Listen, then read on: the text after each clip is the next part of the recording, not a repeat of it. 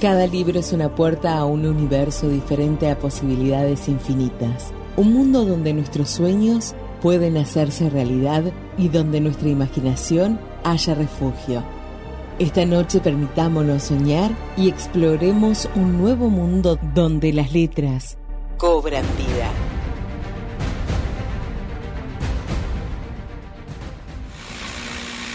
Si un libro les aburre, déjenlo. No lo lean porque es famoso. No lean un libro porque es moderno. No lo lean porque es antiguo. Si un libro es tedioso para ustedes, déjenlo. Aunque ese libro sea El Paraíso Perdido, para mí no es tedioso. O El Quijote, que para mí tampoco es tedioso. Pero si un libro es tedioso para ustedes, no lo lean. Ese libro no escrito para ustedes. 31 minutitos que nos separan de la hora 22 en este 23 de noviembre, la recta final de este anteúltimo mes del año y tenemos como todos los martes y muy cerquita ya del final, ¿eh? porque se nos va yendo el año, este especial dedicado a la literatura justamente de la mano de nuestra querida especialista de la casa, Olivia Regis, desde Buenos Aires. ¿Cómo estás, Olivia? Buenas noches. Hola, Olivia, buenas noches. Hola, buenas noches. Y sí, bueno, se está acabando el año. Sí, sí, sí, ya el próximo miércoles. Faltan, faltan menos de 50 días para que termine el año. Sí, muy Bueno, poco. yo, yo no había sacado la cuenta. Ya estamos. Pero, Ya estamos viste, ahí. está, no, en la no, recta no. final, así que es Sí. momento de empezar a pensar en los regalos de Navidad. Uf, Es verdad. ¿Y qué libro le vamos a regalar al lector favorito? Ya empiezan las, viste que Que empiezan a, a bombardearte con las ofertas. Empiezan a salir. eh, eh, No solo, las ofertas, no solo las ofertas, sino que empieza la campaña de regalar un libro para esta Navidad. ah, Sí. mira vos. Sí, es verdad. Yo todavía no sé Siempre por qué la. la- En diciembre Sí. siempre se hace. En diciembre siempre se hace una campaña muy grande sobre el tema de regalar libros para Navidad. De hecho, es uno de los meses más fuertes de todas las editoriales. Claro, tal cual. Así que en cualquier momento ya empieza con todo. Sí, sí, es, Promociones, ya empiezan con todo. yo, yo espero esa, esos regalos. Yo no sé por qué todavía la, la gente cercana a mí se sigue preguntando qué pueden regalarme. Y piensan y buscan. y yo con un, con un libro ya estoy re bien. No le voy a contar el último regalo que me hicieron porque me da un poco de pudor, pero digo, un libro hubiera bastado, no, no hacía falta este tanto, pero no sé por qué piensan tanto. Usted es más simple. Yo soy re simple, yo un, un libro y chau, listo. No, no, no, ni siquiera tiene que ser algo que haya estado ¿Sabes por esperando. qué es eso? ¿Por qué? ¿Sabes por qué es eso? ¿Por qué? Porque les tenés que dar la, te tenés que dar la lista del libro que querés. ¿Cómo? Ah, la lista. Porque si no, porque tenés, tenés que ir con lista, porque si no, no saben qué, qué libro regalarte, entonces dicen, no, pero si ya tenés muchos, vos tenés que decir, yo quiero este. Es verdad, deben ser que piensan eso. Ya tenés un montón para qué querés. Claro, usted tiene que decir, eh, tengo todos, pero qué pena que no tengo este. Ya puede ser. Y ahí tienen que llorarle un Pero sí, poco, ¿vio? Tenés que decirle, tenés que decir, yo quiero este libro. Sí, tirar, tirar indirectas, ¿viste? Así, Qué bueno los- gustaría tener. El- Claro, algo así. así ni los indirectos no captan las indirectas, le tenés que decir, yo quiero tal libro. Porque si no, como saben que tenés muchos, no te quieren regalar nunca uno repetido. Puede ser, también es un temor, sí, que te regalen uno repetido, ¿no? Que ya tenés, claro. La verdad que sería una Entonces, decepción. a mí de hecho ya me preguntan, muchas veces para mi cumpleaños me preguntan, ¿qué libro Mm. querés específicamente? Claro. En vez de, en vez de intentar adivinar. Y a usted, Está fácil. Sí, Olivia, eh, eh, me imagino yo, me está faltando la- el libro, la primera edición de eh, algo así, porque después eh, prácticamente yo, yo pienso, coincido con esto, ¿no? Eh, uno creería que los tienen todos. No, todos no. Hay un montón que no. Igual a mí nunca, nunca le encontré mucho la gracia al tema de primeras ediciones de. Ah, pero me- yo, eh, yo estoy Para viendo... mí es lo mismo. ¿Pero viste el precio de la historia? Obvio que sí, es fabuloso. Sí, algunos. A ver, hay libros que son primeras ediciones que salen una fortuna. Pero además, muchas veces las primeras ediciones vienen con problemas. Ah, Vienen con errores de ortografía, errores de maquetación. Algunos este, libros más viejos están, que están escritos en una, en una variante del idioma que no entendemos. Sea, tiene más que nada un valor histórico. ¿Cuál es, Olivia, cuál, cuál es el, bueno, está bueno para un museo. cuál es el, cuál es el peor autor que te podrían regalar? Es, ese libro que te lo, te lo envuelven re bonito para las fiestas, obviamente alguien que no sea de tu familia, sino algún conocido que no sabe por ahí que mucho que, que te gusta y te regala un libro y dice esto le va a encantar y, y lo abrís y es, ay no, la re- este, así, y la cara como no saber si agradecer, una sonrisa a medio camino o decir, bueno, ya está, es un regalo. No quiero hablar de ningún autor en particular, pero no me, no me gusta casi para nada la poesía moderna. Claro. Creo que lo dije alguna vez. Sí, sí, sí. Eso de escribir un párrafo diciendo hoy me levanté y separarlo con espacios y llamarlo sí. poesía. Eso Claro. no me gusta.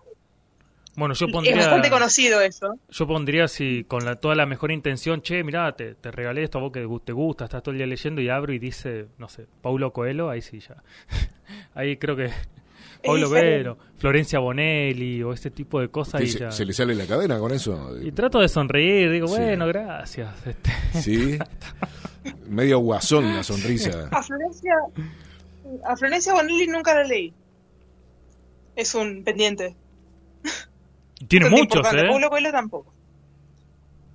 Tiene un montón, pero no leí ninguna, no. Por ahora no. Es que siempre escribió, ella siempre escribió literatura para adultos y yo tengo 19 años. No tuve mucho tiempo para eso, estuve más con el tema juvenil. Claro. Sigo estando con el tema juvenil, pero por ahí no tanto como antes. Ahora estoy leyendo más otras cosas, pero sigo medio mezclando un poco lo juvenil con lo no juvenil. Claro. Porque creo que hay que leer de todo. Sí, sí, sí. Todos los géneros y todo. Pero estoy como ampliando determinadas cosas. Y hablando de ampliar determinadas cosas, terminé ver. de leer la colección de Lupin entera. Qué bueno. Por fin, terminé. ¿Y qué tal? Está buenísima igual. ¿Te convenció? pero me da un poco de pena, me da un poco de pena terminarla, decir, bueno, termino y no hay más. Y claro, porque acompañaste al protagonista en Creo tantas aventuras que una vez que llegas al final es como ni... Sí. Sí, pensar que realmente no es el final, porque hay muchísimos más libros en francés. El tema es que mi nivel de francés no es el suficiente para leer un libro de estos. Claro. Ni para leer nada más que sea que sea mi perro y yo vamos a la playa, porque empecé, a leer- empecé francés este año recién. Así que no, no me da para tanto. Pero nunca se sabe, tal vez traduzcan más títulos en el futuro, al español. ¿Seguro? Sí, sí, sí. O si no en inglés, seguramente ahora con el tema de la serie por ahí traduzcan algunos, porque bueno, es bien sabido que muchos libros extranjeros no se suelen traducir al inglés porque las personas de habla inglesa suelen consumir eh, libros y todo tipo de cultura que ya viene de ellos. Y estos son como 20 No libros, son, así que... son como 20. Sí, sí. sí. Estos son solo algunos, son como los más populares, son los Claro. más conocidos. Y uno de los que más me gustó eh, fue el fue el- la condesa de Cagliostro, me gustó mucho. Y también me gustó mucho La señorita de los ojos verdes. Que es el último que leí, que en realidad hay como, hay como un supuesto orden sugerido para leer los libros Sí, que es en realidad el orden de publicación.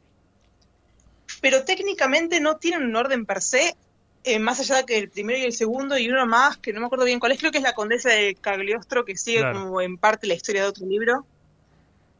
Pero en realidad, más allá del primero y el segundo, el primero y el segundo se tienen que leer a continuación porque al final del primero se introduce a Sherlock Holmes, claro. al final de Caballero Ladrón, y contra Sherlock Holmes se basa básicamente en, en Sherlock Holmes. Así que esos dos son seguidos, pero el resto en realidad se puede, medio como que leer en cualquier orden. Pero hay un orden sugerido, yo preferí leerlos en, en orden de publicación. Para que sea más fácil. Claro. Después eh, seguí leyendo a Wells. Y estoy con el último en realidad, el último que me queda, que es Dos historias y un sueño. Que en realidad eh, no, es un, no es una novela, sino que son, como dice, dos historias. Eh, no sé la parte del sueño por dónde va, porque hasta ahora son solo historias lo que llevo leído. Y son historias independientes que es por la para mí que es la primera vez que, que veo a Wells usar un tomo, un tomo, un tono medio de comedia Mira. como que los cuentos tienen como un punto así medio cómico.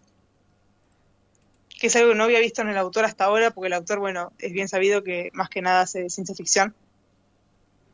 Es como su fuerte, un poco, su fuerte un poco también la distopía, pero no tanto. Más que nada ciencia ficción. También leí hace poco eh, Los primeros hombres de la luna, que también es uno que me había quedado pendiente. Y yo creo que también son esos, esos que, bueno, uno sueña con el viaje a la luna y estas personas soñaron con el viaje a la luna mucho tiempo antes de que realmente sucediera. Sí, Y en este caso, bueno, encuentran algunos elementos en la luna los cuales eh, no hemos, nosotros no hemos logrado encontrar. Pero siempre, bueno, yo digo que la exploración lunar no está completa todavía. Vimos un pedacito nada más. Y no se ha vuelto a ir en mucho tiempo. Claro. Así que tal vez en algún día descubramos algo que hasta ahora no vimos. Pero que- que novelas están sea. geniales para está, está genial para saber cómo pensaban en el pasado que se iba a desarrollar todo esto. Está buenísimo. Es algo que siempre destaqué mucho de este de Julio Verne, por ejemplo. Te da curiosidad saber cómo imaginaban el futuro y, y por eso se hace tan entretenida la, la lectura. O como las guerras de los mundos también. sorpre- Sí, también. Y es aún más sorprendente cuando se acerca a la realidad. Sí, cuando le aciertan en, muchos datos, ¿no? Bueno, el viaje a la luna le acertó bastante, Sí, de Julio Verne. El sí. 20.000 leguas de viaje submarino, los submarinos no existían cuando escribió ese libro. Claro. Es un invento posterior. O sea, hay un montón de, de elementos también. El viaje a la luna, un poco de, de lo que pasó tiene, a pesar de que no hay ninguna, no encontramos ningún alien. eh, Algo tiene. Entonces está bueno ver qué, qué pensaba la gente de- del pasado, del futuro, por ejemplo. Pasa con mucha gente que ahora por ahí tiene 50, 60, 60 años, o poco menos 40, que cuando eran chicos dibujaban su, su versión de qué iba a haber en el año 2000. Y muchos Claro. dibujaban autos voladores. Claro. Estamos medio lejos de los autos voladores, pero vamos bien encaminados. No sé si eso pasará, pero estaría bueno que sea como volver al futuro, Sí, sí, sí. que estaban los, los semáforos, los semáforos, creo que eran semáforos voladores. Algo, algo tenían con todas las cosas voladoras en el pasado, así que todo tenía que ser volador, no sé por qué. Sí, la- las, ¿cómo se llaman estas? Las, eh, las hoverboards, las, las, las, las cosas, las patinetas voladoras, no eran Sí, patinetas, sí, sí, era una tabla claro. que nunca se inventaron y eso, eso lo tienen que hacer algún día, estaría bueno. Y está bueno ver cómo estos autores del pasado se imaginaban el futuro y es increíble cuando realmente varias de sus fantasías o, o alucinaciones, como lo quieran ver, eh, se, se hicieron reales. Claro, tal cual. Hablando de alucinaciones, la otra vez eh, vi un video de alguien, o un- no me acuerdo si lo vi un video o lo leí en algún lado, que decía que, que leer un libro es mirar palabras o letras y alucinar Ajá, eso dije. y ver cosas que no están ahí, y creo que tienen razón. Y me parece un, un buen concepto, decir, bueno, está bien, miro letras y me transporto a otro lugar, pero es algo sano, Claro. Así que está bien que lo haga. Y bueno, en esta semana que no, que no los vi por el partido, Tal cual. Tuve novedades, ¿Qué pasó? que es que eh, llegó un llegó un lindo paquete en que en realidad no pudo llegar a casa por un problema de dirección, lo tuve que ir a buscar al correo. El día que hizo 36 grados me fui hasta el correo caminando a Oh, buscar mi paquete del fondo. Wow. Caminé, a la ida fui, fui en tren y caminé, pero eran 10 cuadras y después cuando me di cuenta, eh, porque tenía que esperar el tren también, que volver eran 19 cuadras y tardaba lo mismo ir caminando que ir en tren, e iba a caminar más o menos lo mismo. Entonces dije, ya fue, voy caminando. Pero bueno, volví caminando con el calor que pa- el hacía, paquete no era Eh, muy grande. valió la pena. Qué, qué bien que manejas la ansiedad, todo eso, porque Sí. caminar 19 cuadras, acá lo más lejos que tenemos el correo son 5 minutos. O sea, yo por Y- lo. Bueno, yo vivo acá nomás, Acá nomás, tengo boca acá, a 5 Sí. menos de 5 minutos. Así que cuando llega algo, voy silbando nomás. No, a mí me rapidito. quedan 20 cuadras, estoy más o menos como Olivia. Sí, no, lo que pasa es que tengo sede de correo argentino cerca, Andreari no. Claro. Eh, entonces tuve que caminar. Y fui con 5 kilos en la espalda, ¿no? Uh, También. Ahora vengo a decir por qué fui a buscarlos, porque bueno, podía haber esperado un día más y ir en auto, sí, pero podía, mi ansiedad podía no. Valía la Así que pena. fui, fui caminando y les cuento que llegó. Sí. Llegó Alicia a través del espejo, Sí, el Gran Gatsby, el Gran Gatsby que va a ser lectura de diciembre, el Caballero Jack, que es un diario de la vida real de una mujer lesbiana, por lo que Sí. tengo entendido, porque no lo empecé todavía. Y llegó la gran colección de Ana de las Tejas Verdes. Sí. Uy, Dios, qué bueno. hermoso está, sí, sí. Lo más esperado, Mm. lo más esperado de los últimos dos años, más Lejos. o menos. Dos años que estoy esperando que la saquen. Uno o dos años ya. No, un año. Y por fin está aquí. Que todavía no la pude empezar porque estoy con exámenes y con cosas y estoy con otras lecturas medio avanzando. Pero ya abriste el paquete, viste la portada y la presentación, todo. Ya abrí el paquete, ya vi las portadas, Sí. ya vi los, incluso tiene, tiene dibujos, y- tiene dibujos. Está ilustrada, totalmente Claro. ilustrada. Wow, qué lindo. Bueno, to- Todos. todos los libros de fondo vienen ilustrados, ¿no? No todos, No todos, ¿no? no. Los nuevos suelen tener ilustraciones, los anteriores no. Lo que sí tienen generalmente es una pequeña ilustración al principio de cada capítulo, Ah, está bien, está bien. Sí, sí. Pero eso en realidad en los libros nuevos, en los que salieron, los que los últimos que fueron saliendo sí todos tienen. Bien. Los que salieron antes no. O sea, es, es algo es como una nueva, un nuevo cambio, algo nuevo que están implementando. No todos igual tienen ilustraciones eh, más allá de las del primer principio de capítulo. Claro. Pero, por ejemplo, Alicia en el País de las Maravillas tiene, eh, a Sí. través del espejo también, Sí. las de Ana tienen. Las de Alicia a través del espejo y Alicia del País de las Maravillas son las ilustraciones clásicas, pero Claro. coloreadas por Leo Batik. Claro. En cambio, las de Ana, las Tejas Verdes, directamente son ilustraciones hechas para estos libros. Ah, bien, perfecto. Sí, sí, y además eh, yo soy pésima buscando ilustraciones en los libros, porque siempre veo todo blanco. se me pasan, porque además las páginas en color se tienden a pegar. Claro. No a pegar, pegar, pero se unen un poco más y es más difícil sacarlas. Pero estuve viendo algunas y la verdad es que son, son divinas.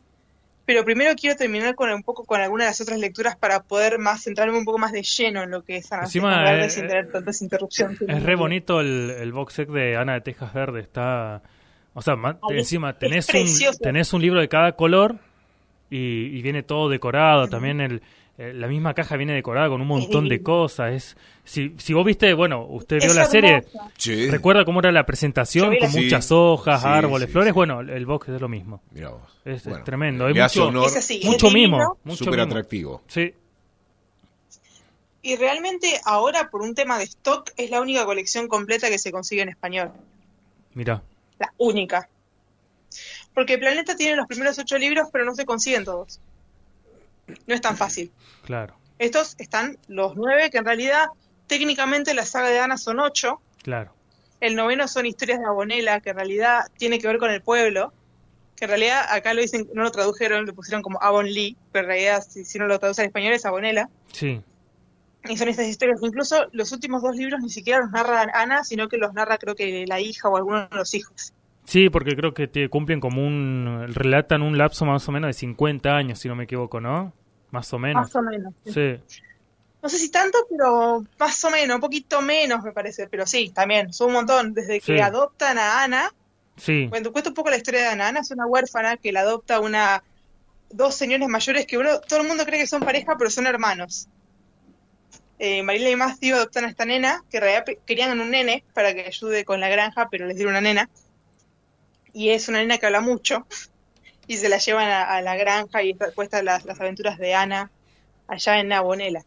Que en realidad, en la serie, Ambuidani toma solo el primer libro claro. no toma los demás. Porque en realidad prácticamente en el primer libro Ana crece y después ya empieza su vida un poco más adulta en los siguientes y va, va pasando desde, bueno, desde que empieza a ir a la escuela, después empieza a estudiar algo o no, no quiero spoilear nada, después bueno, pasan cosas, se casa, casa, hijos. Pero no pudiste leer ni qué, ninguno, ni ¿no? con quién, porque no quiero spoilear nada. De los que llegaron ahora no, pero yo la saga la leí entera. Bueno, pero comentamos Ah, que el- en la eh, serie que vimos sí. no, no, no llega hasta ahí. No, no, no, no, no, no. No, pero la saga la leí en realidad. En realidad, El único libro que no leí es de las historias de Abonela, pero leí de tomos 1 a 8. Tengo la colección en inglés, que es una colección clásica, que le salió creo que en 1994. Es una edición bastante vieja, de unos libros que más tengo entendido que es la versión completa, pero son bastante chiquitos, son como pocket. Claro. Son chiquitos de tamaño, tienen letra chica también. Y eso los leí el año pasado, lo compré cuando vi la serie, me leí los ocho. Medio juntos. Cuando tenía tiempo. Y ahora llegaron estos, y como vamos a tener probablemente una lectura conjunta pronto, eh, no sé si los voy a leer exactamente con la lectura conjunta, voy a le- ir leyendo un poco antes, porque siento que por ahí si paro de leer un poco en el medio, por ahí pierdo un poco el hilo conductor, y no quiero que eso pase. Tengo la idea de ir más o menos leyendo la historia seguida, más, más, más ahora cuando empiece a tener un poco más de tiempo. Bueno, suerte que son eh, medianamente cortitos, ¿no? Sí, el, uno de los más largos en realidad es el primero, que tiene 300, casi 400 páginas, pero menos 400. No, bastante menos tiene. No, no, me, me, me pasé. Eh, 362 tiene. No, está bien, es Eh, un buen los, número. eh, los siguientes ya rondan por los por los 200 y pico, casi 300, pero son más cortos. ¿sí? Claro. No son libros tan largos, pero no son cortos tampoco, no tienen 100 páginas cada uno, tienen su extensión. Pero es una historia bellísima, leanla. Sí, muy, sí, sí. muy linda. Además, da un cierto punto de, de ansiedad, porque uno quiere saber qué, qué pasa en los siguientes libros, y uno por ahí a veces pasa cuando uno lo lee que quiere llegar a determinada situación, y eso no llega tan rápido. Entonces uno va leyendo y dice, pero ¿cuándo llega esto? Claro. ¿Cuándo llega? ¿Cuándo llega? Y en algún momento llega. Así que léanlos, que la verdad que las, las ediciones que sacaron son impresionantes. La- las, las portadas son divinas, la verdad. Es que se pasaron. ¿Y O sea, son, son sí. en realidad son todas iguales, pero con diferente color. Pero quedaron preciosas, la verdad quedaron muy lindas. Estaba mostrando recién eh, Sí, la imagen. quedaron muy delicadas, con muchas Sí, flores. Sí, sí. Sí, le- le- empezarlos ahora. Le, le ponen mucho Pero cariño, a la- le ponen mucho cariño a la, la editorial para, para Yo de curioso, ¿qué, precio, que- ¿de qué precio estamos hablando, Olivia? Eh, ay, ahora mismo no me acuerdo. Creo que estaba 8.400 Sí, por ahí. acá lo estoy viendo eh, por ahí. Hay en, que eh, recordar que son, sí, hay que recordar que son 8 libros. claro, por, 9 mer- libros, perdón, 9. por Mercado Libre lo conseguí más o menos a 7300, Ajá. pero ten en cuenta que, como dice Olivia, son 8 libros y por unidad te sale 1300. Nueve, dice. 9 y te sale En 1300. realidad son 9. Claro, entonces te conviene comprar el, el box completo, ¿no? Porque Mm. si compras por unidad se te va la miércoles, como las empanadas, ¿viste? Ah, compras por unidad Sí, sí. y se te va la miércoles. Pero, En este, realidad, en realidad no se venden, estos no se venden por separado, solo el primero se vende por separado. Claro. Eh, se venden como, como, como unidad, como colección completa. claro, Porque, a ver, tiene sentido vender el primero por separado porque hay muchos que leen el primero y ya está. Pero si ya leíste el segundo, no puedes no terminar la saga. no, tal cual, tal cual. Ya está. Así funciona. Esta saga funciona así. No la puedes dejar a la mitad. Bueno, yo calculo Si no que, funciona. sí, que el que lee el primero después se arrepiente de no haber comprado el resto. O tendrá doble. Nunca se sabe. Mm. Bueno, Creo que tendrías la doble, doble edición de lo mismo. Pero a veces pasa. Y está bueno para tener estas colecciones tan, No, tan tremendas. realmente son, son preciosos. Sí. Son preciosos. bueno, ya tenés para el verano, por, por lo menos eh, el Hasta, mes de enero, ¿no? hasta para el que no lee, si quiere cancherear así Sí. con esto, lo pone en cualquier lado y mira, mira lo que Ah, tengo así y, y sí, queda sí. pero espectacular en cualquier No me digas que tenés la colección de Ana de las Tejas. Algo dicen las malas lenguas Mm. Sí, que muchas personas compran las colecciones que venden con los diarios de Nación y esas que no son tan caras para decir que lo leyeron y no lo leyeron. Entonces ah, tienen toda la claro. biblioteca llena de clásicos que nunca tocaron. Porque Claro. como son baratos, los compran y nunca los tocan. Claro, Pero, pero, ah, ¿te como son tapaduras, Sí, claro, son como son clásicos, tapadura, ilustración y quedan bonitos. Ah, mira, yo los tengo y los tengo todos, ¿viste? Es la es la clásica escena de, de película de esa biblioteca llena de libros así, y vos decís, "Che, los leyeron todos esos libros y Qué lo- bárbaro. vinieron todos de promoción, No. ¿viste? Después no. Son todos de promoción. Son parte del decorado. Eh, no sé, sí, no sé si se acuerdan, eh, creo que fue en cuarentena esto que pasó, que se vendían para los Zooms eh, unos unas gigantografías de cartones con libros para Ah. pretender que tenía una biblioteca de fondo. No me digas que hijo, Se mirá lo vos. vendían, Ah. se lo- se lo- sí, se lo vendían a, la- a todas las personas periodistas, intelectuales o Me- lo que sea, me engañaron que como no un tenían libros niño. de fondo, entonces se ponían Claro. el banner. Te vendían el banner Mira. de fondo. Sí, Y esto no sé si lo usará también algún abogado, algún este profesor, algo, viste, entras en Sí, Zoom y ves que atrás Claro. tiene toda una repisa y vos Sí. decís, ¡fuck, qué zarpado! Y mirá en todo lo vez, que tiene". en vez de ver la ropa colgada, la- esto, aquello, y, y ver los libros queda Claro. mucho mejor, ¿no? Es que bueno, problemas del siglo XXI ameritan eh, soluciones del siglo XXI. Por supuesto. Ahora vos mirá lo que genera que Vamos alguien a vea tener que, que mirá, mirá lo que genera que alguien vea que, que vos tenés muchos libros en algún lado, ¿no? La, la imagen y lo, lo que vos vendés, ¿no? Eh, la, la- la imagen que vendés por, por tener algo así, que capaz ni tocas. Y a mí me pa- me pasa algo muy gracioso, es cuando personas que me conocen, o no, no me conocieron por ahí personalmente, o nunca estuvieron en mi casa, vienen a mi casa y me dicen, esos, esos no son todos los libros que tenés, ¿no? Yo digo, no. porque no son todos, porque tengo, tengo distribuidos los libros en dos casas Dos casas. y en tres habitaciones. Ah, Sí. No tengo todos los libros en una casa, están en dos casas. Yo vivo con mi abuela, pero hay otras cosas en la casa de mis Sí. padres. En la casa de mis padres tenemos una, dos, tenemos cinco, no, cuatro, cuatro o cinco estanterías en la casa. De las cuales dos están ocupadas por mí y otra medio como que un poco también. como que nunca te fuiste. Y después de mi abuela tengo dos estanterías, que son las dos mías, y hay otra más creo, pero no es mía. Entonces lo tengo medio distribuido. Entonces dicen, no, no son todos, seguro no son todos. Yo digo, no, no son todos. Tengo más en algún lado. Pero me gusta mucho tener libros en mi casa. Siento que no estoy sola. No, por supuesto. Imposible. Papá dice que tengo más libros que algunas librerías. y sí, sí, sí, sí, sí, sí, sí, tal cual. Me Tengo, no sé, imagino. nunca los conté. Porque siempre lo quiero empezar a hacer y pierdo la cuenta en la mitad y me aburro y no lo sigo. No sé ni hacer un estimativo de cuántos son. No, y aparte puedes Realmente no lo sé. es un tiempo valioso para que puedes estar leyendo en vez de contar. En, algún, en algún Pero momento. de contar sí. cuántos son. ¿En algún momento te detuviste a pensar qué podrías llegar a hacer con todo eso? Eh, tengo pensado qué voy a hacer el día que me mude. Sí. Claro, ¿Cómo cuando, voy a hacer para subir cuando- todo por la gran cuando, cuando tengas que preguntar, che, ¿quién me quiere dar una mano? Y todos se vean, ¿viste? Así. No, ¿sabés qué? Pero... Encima que no hay nada peor que transportar libros, es un bajón. Bueno, yo creo que tenés el 50% de un gran emprendimiento ya.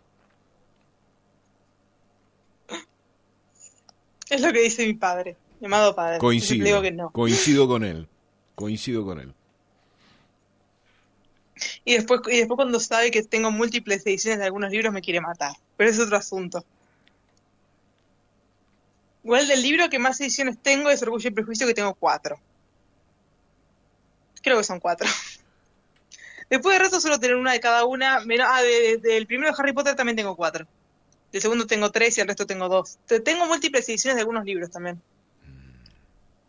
Igual ya no tanto como antes. Antes tenía más múltiples ediciones, pero igual tener múltiples ediciones de un clásico bastante sencillo. Claro. Porque de repente aparecen ediciones de clásicos por ahí. Y alguna termina acá. Por alguna razón. Pero bueno, no sé si escucharon las. En realidad est- estuve guardándolo un poco más para, para un poco más para, para el final. Eh, que no está en el final porque todavía puedo hablar un rato más, pero no sé si escucharon las grandes noticias de hoy. A ver, no, no sé, eh, no sé, sorprendenos, capaz que... Vuelve la Feria del Libro oficialmente 2022, Sí. abril-mayo. Oh, mirá vos. Ya se fue Sí. confirmado. ¿Usted por la sabía, Fundación Carlos, de esto? No, no tenía ni idea, No. pero... por el- no, no tenía idea. Cálmese, cálmese, por favor. Porque estoy viendo el Es que lo publicaron en Twitter hace, Sí. lo publicaron en Twitter hace algunas horas, recién. Uh, Mira. ¿me irán a invitar? ¿Por qué no? No, porque la última vez que me invitaron sí. empezó la pandemia. No, no, no habrá sido usted, Carlos. La eh. última vez que me Sí. mandaron el mail, está cordialmente invitado a cubrir su stand, tenía el número, papá, la letra, todo, de la Mm. feria del libro, de ta, ta, ta, ta, y empezó la pandemia y me quise... No usted digo nada. mándele un mensaje. ¿Están seguros que quieren que Claro, vaya? por, por eso digo, me invitarán otra vez. Claro. Qué bueno, ¿eh? No sé, incluso hay fecha fija, ya está, ya está captada la fecha y todo, no me acuerdo bien los días, pero es abril, como siempre, abril-mayo. Claro, Fines de abril, principio de mayo, generalmente son dos o tres semanas. Mm. Ahora, ahora me fijo bien qué días son. Yo mañana de intruso envío un mail. Como esos niños chiquitos Acá, cuando quieren que le invitan a un cumpleaños, voy a preguntar así, ¿puedo, ¿puedo Acá. ir? Es del, Usted vaya con el banner y los del libros 25. bajo el brazo. sí, obvio. Es del 26 de abril al 16 de mayo 2022, como siempre en la rural. Claro. Mirá vos, che. Así que tenemos plan para el año que viene. Mirá. Vamos a cruzar los dedos, dijo Carlos. Sí, sí, sí. Totalmente, es una gran noticia. Después de dos sí. años, después de dos años sin feria, Es una gran noticia, sí, sí. me sí. parece una excelente noticia, la verdad, por fin. Bueno, ¿quiénes Tanto serán? tiempo Sí. esperando. Bueno, le, le decía a Luis al principio del programa, eh, si, si tenemos que confiar en los números que vemos todos los días, han bajado mucho. Sí, sí, prácticamente muchísimo. Números ya. de, de contagios y víctimas fatales han bajado bastante, entonces no sería nada anormal que empezaran a, a, normalizarse las cosas y empezar un 2022 Por lo menos acá, más estable, uno ¿no? en el resto de los países ve que está realmente complicado. Sí, está, hay, hay como una especie de rebrote en algunos lugares. Yo, por ejemplo, actualmente conozco una sola persona contagiada. Mira, Mm. En una época conocía a 30 contagiados al mismo tiempo. No conozco a uno, solo. Y, hace bastante tiempo que no, no, no sé de nadie que tiene la enfermedad. es una buena noticia. Igual hay que ver, porque está, esto está tan complicado que no sé, yo ya no sé. Ya no sé qué va a pasar. Bueno, ahora empezaron a ya a colocarse las dosis de refuerzo o terceras dosis y bueno, si uno sigue cumpliendo con este esquema, por supuesto que se va a evitar que, que venga una nueva oleada, ¿no? Es querer simplemente y, y responsabilizarse por eso, pero eh, me parece que por estas noticias también empiezan a darse este tipo de eventos. Nosotros tuvimos el fin de pasado la, la fiesta aniversario de la ciudad, Luis lo decía, ¿no? 30.000 personas, quizás un poco más. Un poquito más. capaz. Claro, Sí. eh, y bueno, de a poquito se va No, normalizando. no, imagínate esto si hubiera sido en otro en otro esquema. No, no, no, No queda nadie. claro. Este hubiera sido un tremendo desastre. Es que realmente, yo me recuerdo que al principio se hablaba de que esto iba a ser un gran cambio en la, en la vida y realmente, como apenas empezaron a albergar un poco, la vida normal volvió en dos minutos prácticamente. O sea, Sí, más sí. allá de algún que otro cambio, mucha gente ya está haciendo vida normal que hacía antes eh, prepandemia. Claro. La pandemia no cambió mucho. Claro, lo que cambió fue la gente, le- eh, se, se aprendió a convivir con esto de alguna manera. Bueno, la gente sigue muriendo, pero en realidad ya no por COVID, como figuraba siempre. Todos los que morían estaban por COVID. Claro. Una cosa de loco era. Sí, que en realidad ahora oficialmente la primera causa de muerte en la Argentina es por accidente de tránsito. tránsito. claro, tal Sí. cual, tal cual, es verdad, Pasó de ser COVID a ser accidente de tránsito. tal cual. Pero bueno, que Sería bueno que no fuera ninguna, ¿no? Pero No, nunca se puede obviamente, evitar. Hay por cosas supuesto. que no son evitables, ¿no? Por supuesto, pero qué gran notición, Olivia, Claro. qué buena noticia. Sí, es una notición. Además vino de la nada, porque nadie está, a este punto ya nadie estaba esperando nada. Ya por las dudas no nos queríamos No, ilusionar, eh, dijimos, está bien, bueno, no hay feria. Sinceramente, ni importa". siquiera uno, Ya nos mentalizamos para la negativa. tal cual, uno creo que ya No, ni ya estaba todos pensando. mentalizados para la negativa. Claro, Incluso yo dije, bueno, lo harán, pero después, después pensé en todas las variables y digo, no van a querer arriesgarse otra vez. Después me olvido, después me acordé de todo lo que recaudan en la feria. ah, bueno, esa es otra, es otra cuestión también. En las ferias se venden muchos libros. Porque además hay muchas promociones, porque hay muchas editoriales que hacen venta directa en los stands, hay presentaciones y demás. Va mucha gente que no está acostumbrada a comprar libros, que directamente solo va a comprar libros a la feria. Claro. Conozco personas incluso que van a la feria y compran libros para todo el año. ¿Y algunos invitados especiales también? No se sabe nada todavía. Ah, bueno. Y lo más probable es que invitados internacionales no haya tantos. Puede llegar a haber alguno, pero no creo que tantos como otros años. Mira, sí, la largaron-. Ya largaron hasta el flyer, así que lo vamos a compartir. Igual ya que Olivia nos dio la Sí. noticia, también, sí, sí. ¿eh? Medio oficial. Bueno, la, Ya. la- la otra noticia que también vos debes saber, Olivia, es que se va a adaptar este La vida invisible de Daddy Larúa a, a la pantalla grande, me parece. Sí, eso creo que. No sé, no me acuerdo si no lo habíamos hablado esto. No, no, no. Yo por lo menos vi ¿no? la Ah, noticia. no- no- Pues recuerdo haberlo visto en la noticia hace un tiempo. Yo lo vi la semana pasada, vi la, la noticia, la compartí, eh, como no habíamos salido el, el día martes, este, así que me enteré, yo me enteré por lo menos la semana pasada, así como oficial, ¿no? Es que es que el tiempo pasa muy rápido. Entonces ya no me acuerdo que me enteré que. Porque además, el- Victoria tiene muchos proyectos de adaptación de sus libros. Sí. Este, no sería el único. Sí, sí, sí. sí. Entonces ya ni, ya ni me acuerdo qué libro están adaptando, en qué momento. Esto como que tengo una mezcla mental importante. Porque además tengo tantos temas de los cuales hablar, porque no estuvimos la semana pasada y pasaron tantas cosas. Otra cosa que, que- que estuve leyendo es el segundo libro de Aristóteles y Dante, Descubren los secretos del universo. Que Sí. el libro, el nombre, el título del libro es muy largo, del segundo, y no me lo acuerdo. Porque así de mala soy. Es que el título es muy largo, es Aristóteles y Dante y algo más. Lo más gracioso es que estuve una semana leyendo ese libro y aún así me olvido cómo se llama. Igual cosas que pasan. Claro. Aristóteles y Dante se sumergen en las aguas del mundo. Ah, sí, lo había visto por ahí. Sí, sí, sí. Bueno, lo terminé de leer ayer. ¿Y qué tal? Y es eh, una segunda, es una segunda parte que en realidad el autor no pensaba escribir. Y tardó cinco años en escribir, pero aún así la escribió. Y está bien que lo haya hecho, pues es un gran libro. Y cuenta un poco la historia de cómo leí Aristóteles y Dante descubren los secretos del universo. Pues es un libro que se lee hace un montón y yo lo leí relativamente tarde. Lo leí para la visita del autor a Argentina, cuando vino para acá, que tuve la oportunidad de conocerlo, de entrevistarlo a Benjamín Alire Sáenz, Sí. un señor de ascendencia mexicana que habla español, habla lento, pero habla español, que vivía cerca de, de México, vivía en Texas, y cuyo- cuya historia es bastante peculiar porque él es un hombre muy religioso que, que de hecho él quería ser quería ser parte de la iglesia como sacerdote pero en un momento él se dio cuenta que era homosexual y que la iglesia nunca iba a Ah, aceptar claro.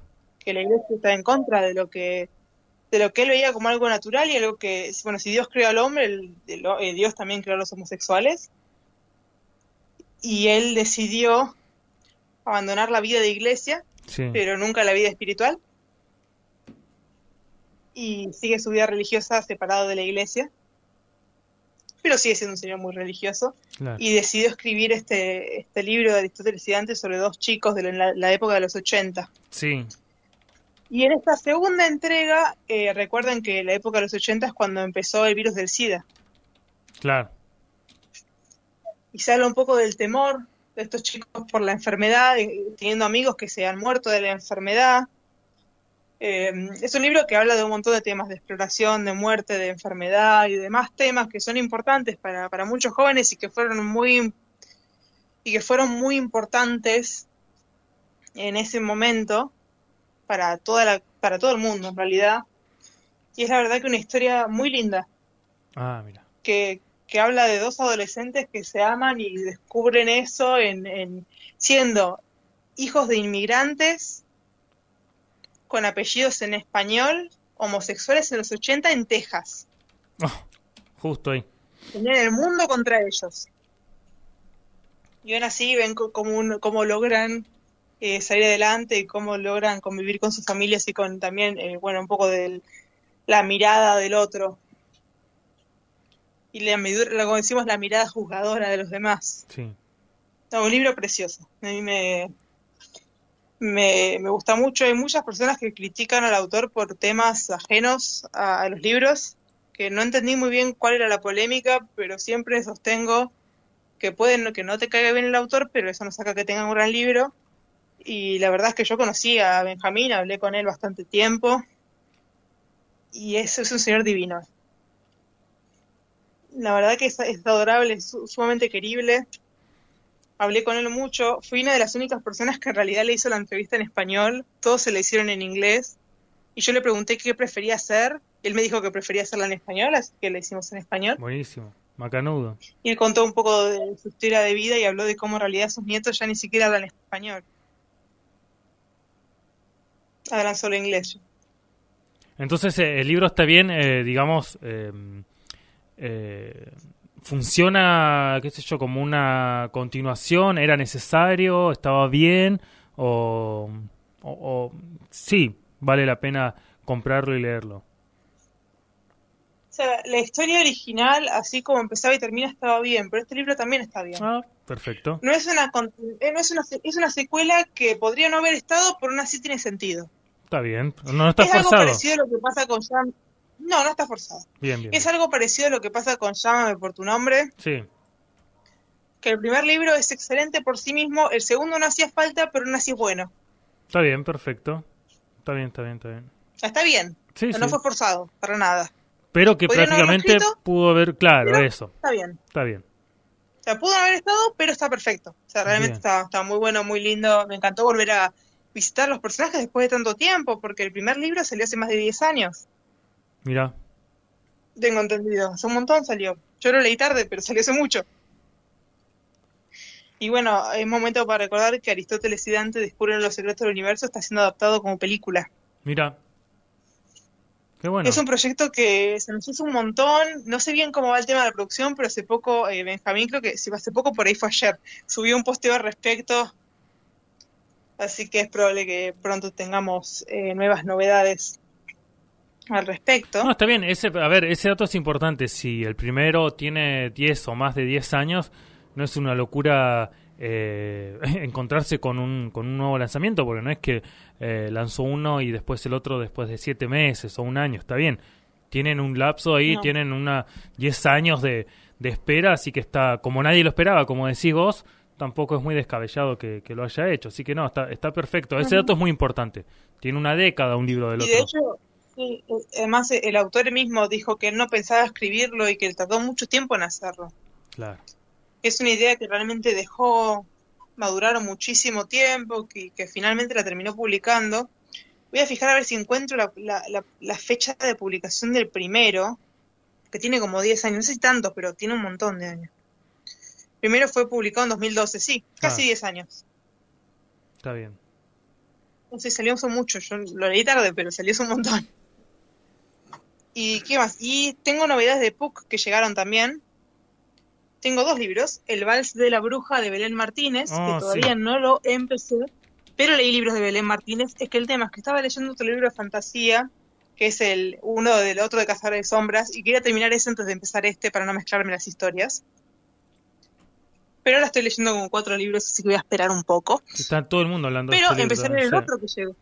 Sí, sí, y empecé a leer el otro que me llegó, que co- como es una algo más un poco contemporáneo y es una historia realista y un poco más tranquila, dije voy a empezar con esta, que se llama Las mentiras de la isla mariposa de Jennifer Matthew.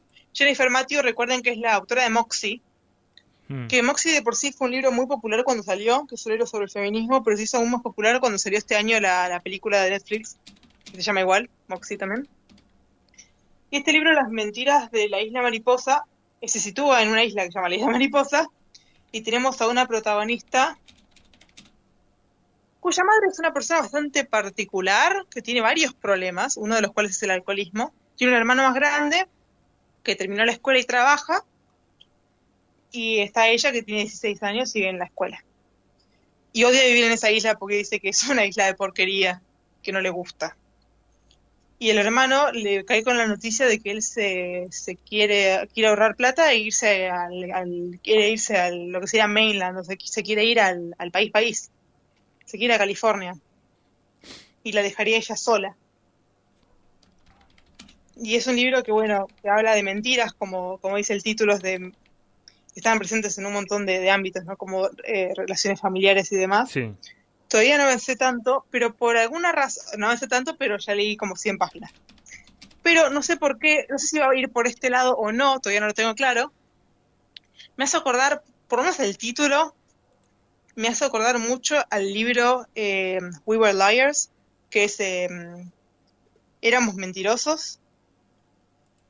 No sé si No. recordás ese libro de No, sí, E. Lockhart, que es un libro que amé con todo mi corazón, que a muchas personas no le gustan, pero a mí me pareció genial. Que también salió hace mucho tiempo y lo leí durante un caluroso verano en Buenos Aires. Que por alguna razón decidí pedírmelo por Book Depository, me llegó. Y un día que hacía mucho calor, me puse a leerlo, a leerlo acostado en una hamaca paraguaya. me acuerdo patente de haberlo leído ahí. Y tenía, lo me acuerdo los post-it, porque tiene un montón de frases memorables.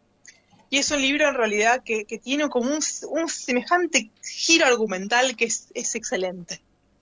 Temas que hay muchos que dicen que se los vieron, se lo vieron venir. Yo creo que igual muchos que se decepcionaron por el libro es porque ya sabían cómo iba a terminar. Claro. Porque realmente si uno no tiene ni, si uno no tiene ni idea de qué trata, sí sorprende. Creo que lo compré medio por impulso, ni siquiera recuerdo haber leído la sinopsis, o tal vez los leí, no me acuerdo. Pero lo compré medio sin saber de qué era. Que en algunos casos es lo mejor, adentrarse en una historia sin saber bien de qué trata. Y tiene frases memorables. Justo no lo, creo que no lo tengo acá, creo que está en lo de mis padres, pero eh, tengo marcado 800 veces. Y no sé por qué me hace acordar a este libro. Por ahí porque ambos estaban situados en una isla y tra- tra- trataban de mentiras. Sí. Por ahí es lo único que tienen en común. pero ya, ya lo veré cuando vaya avanzando un poquito más.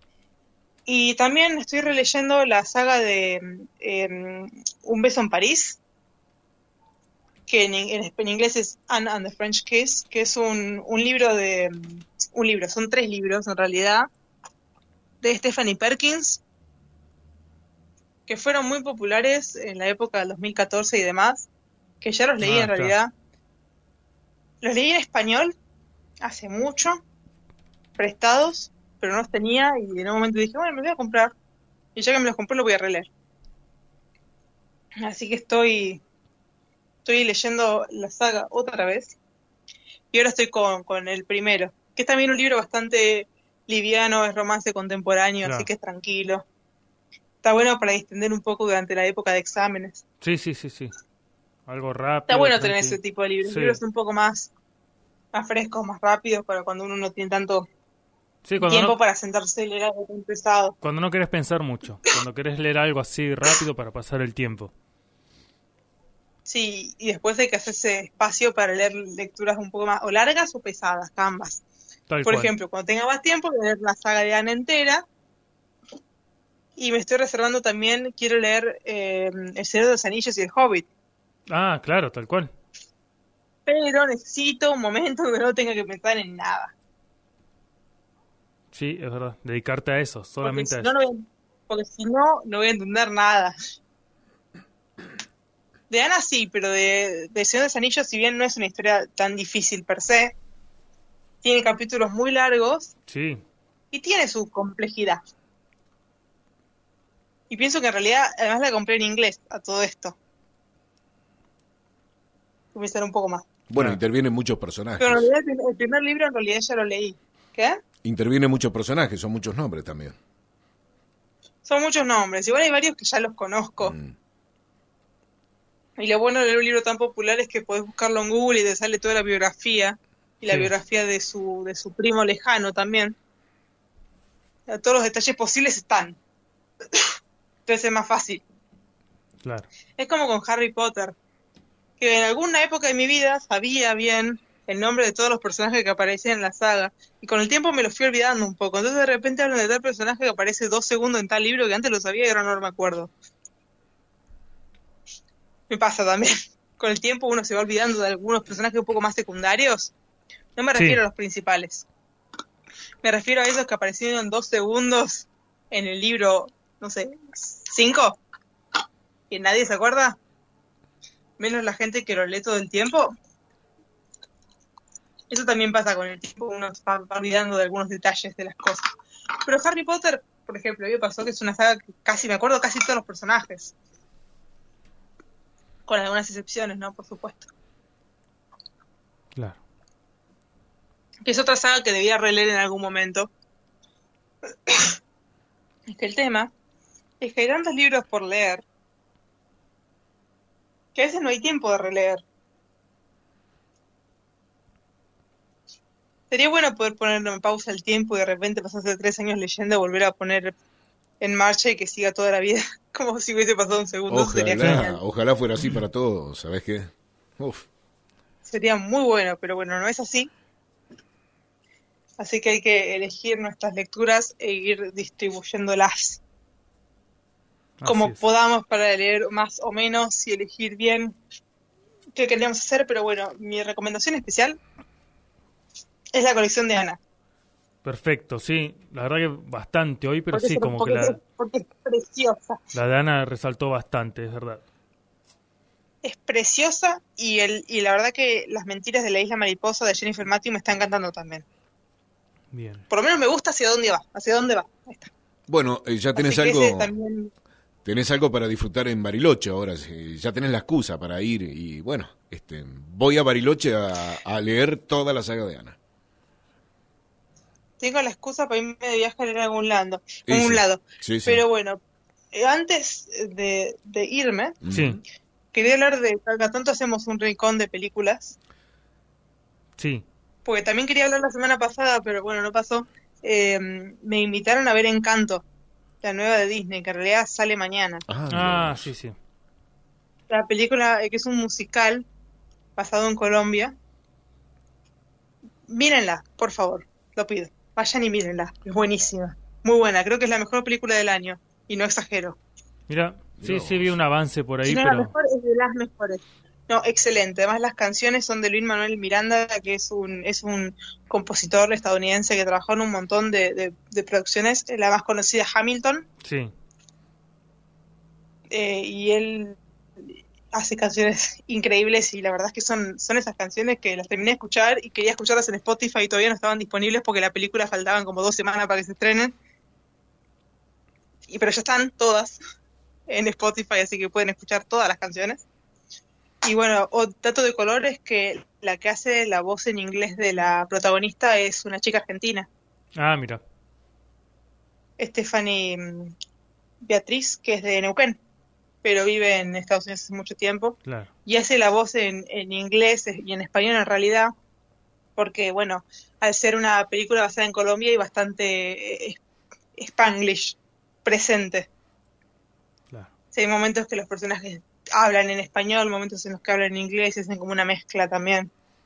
Pero en español, bueno, como yo vi la versión en inglés, ¿no? Si la viera en español sería diferente, pero la versión en inglés tiene por momentos palabras en español, que son palabras bastante básicas que todo el mundo más o menos conoce, como adiós, abuela, tío, cosas más básicas, que casi todo el mundo sabe, Sí, pero que le agregan un toque especial a, a esta película. Además, cabe destacar que la mayoría de, por lo menos el cast de voces y demás, son todas personas latinoamericanas, estas personas bilingües de distintos países y hay canciones hechas por, por compositores eh, colombianos, como Sebastián Yatra, sí, y hay muchos latinos trabajando en la producción. O sea que no es como una versión extranjera de lo que es ser latino, sino que está hecho por latinoamericanos.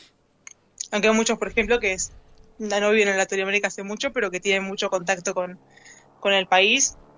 Y la verdad que es también un, una película que muestra eh, mucha diversidad, que es algo muy característico de los países eh, latinoamericanos, el tema de diversidad de orígenes, por ejemplo.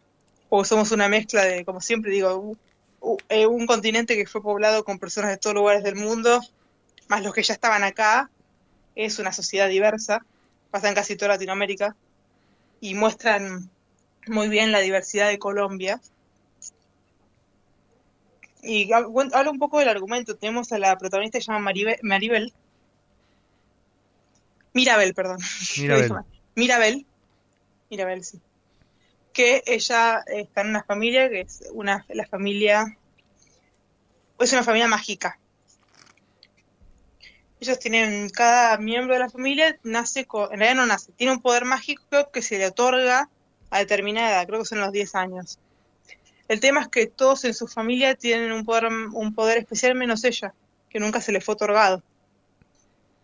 Y como que este, el encanto se llama, la vela que trae los poderes, empieza como a apagarse su luz y ella tiene que, que ver qué pasa con el encanto y porque hay muchos que creen que la culpa es suya, porque Claro. como que el encanto la rechazó de cierta manera. Pero no, es increíble. Ya de por sí, bueno, siempre lo, lo que es la animación de Disney es la animación de Disney y eso no, no, no hay con qué darle, es preciosa. Sí, Pero sí, la- sí. realmente hicieron una muy linda historia. La música creo que es de las mejores cosas que hay. Las canciones son atrapantes, son muy buenas.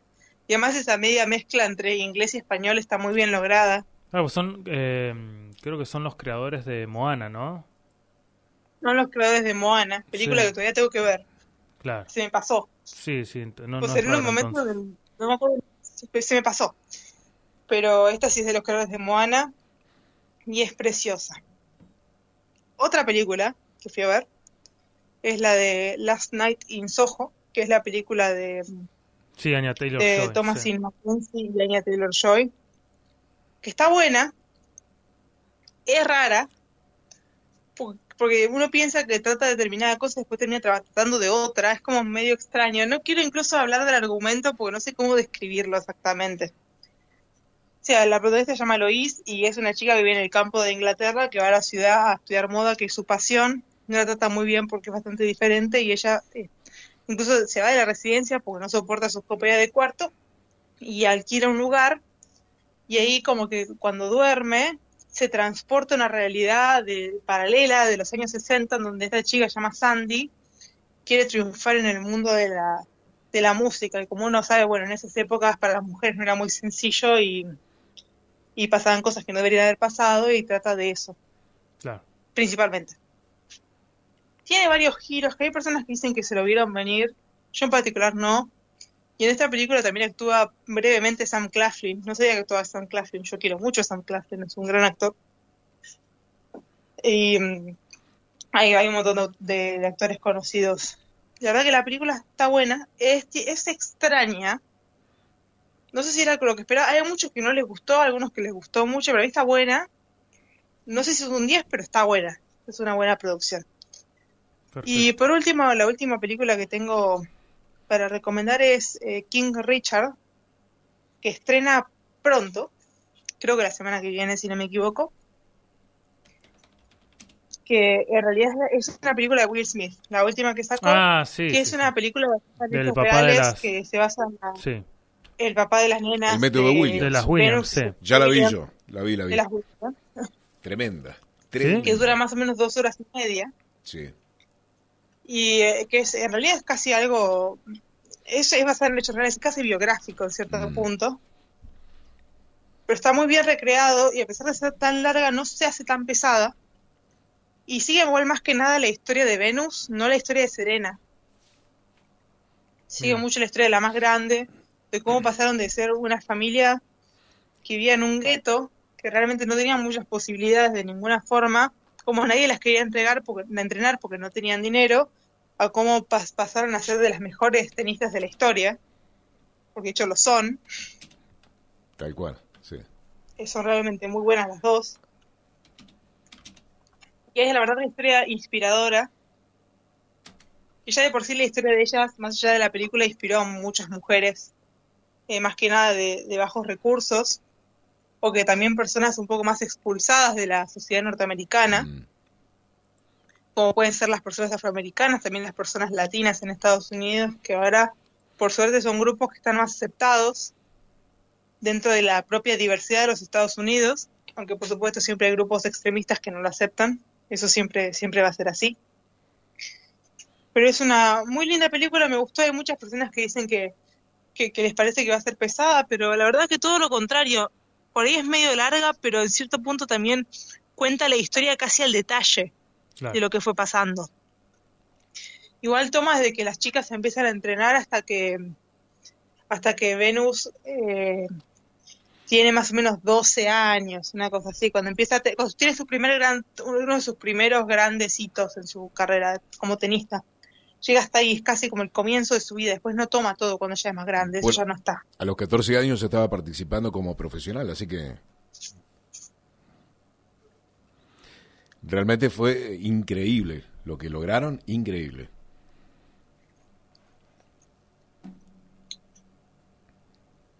¿Nos escuchás, Olivia? Ahí, ahí que no se, no se, no se escuchó la última parte. No, te decía que sí. realmente a los 14 años ya estaba eh, participando como profesional, increíble lo que hicieron, eh, eh, muy difícil, este, contra todo pronóstico, ¿no? Eh, impensado. Y la verdad que Sobre sí. todo pronóstico, Sí, sí, sí. y además no solo una, sino que dos. Dos, dos. y además mujeres que No, cuando, está- no. cuando uno habla de, de mujeres eh, en el- por lo menos Sí. digo el tema de la paridad de género ha mejorado muchísimo Sí. pero los 80 no es lo que es ahora No, lejos. o sea eh, era realmente contra todo pronóstico lo lograron de una manera increíble Mm. y además el padre que creyó en sus hijas que él él, él les, les armó la carrera y estaba convencido de que él tenía la razón y la tuvo Sí, sí. eh, bueno, él lo dice mismo eh, en la película, dice, yo ya tenía un plan antes de que nacieran.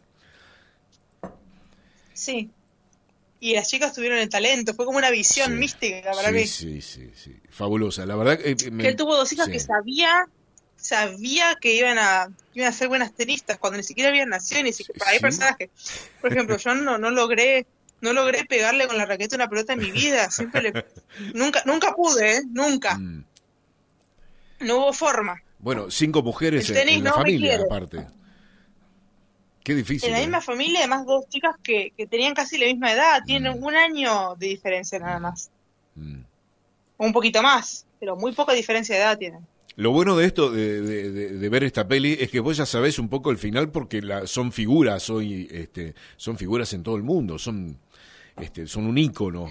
Pero al ver esto es como que, wow, vos decís, eh, yo me quedé maravillado. Y me encantó porque eh, eh, Sí, eh, y, y vi la cosas verdad es que lo más gracioso imaginaba. es que aunque uno sabe el final, Mm. se siente nervioso igual. Olvídate, no, no, no, fue una Uno cosa se de siente nervioso igual y dice, pero ¿qué pasa si pierde? Pero uno sabe la historia, sabe lo que pasó. No, yo- Sabe yo- que son campeones exacto, mundialmente, sí. que Serena es campeona olímpica, todo el mundo lo sabe. Vos sabés lo que, lo que planteaba era ganarle la primera del mundo con 14 años, una chica que jamás se había presentado en, en- en el campo del tenis, este, porque prácticamente había desaparecido de los juniors.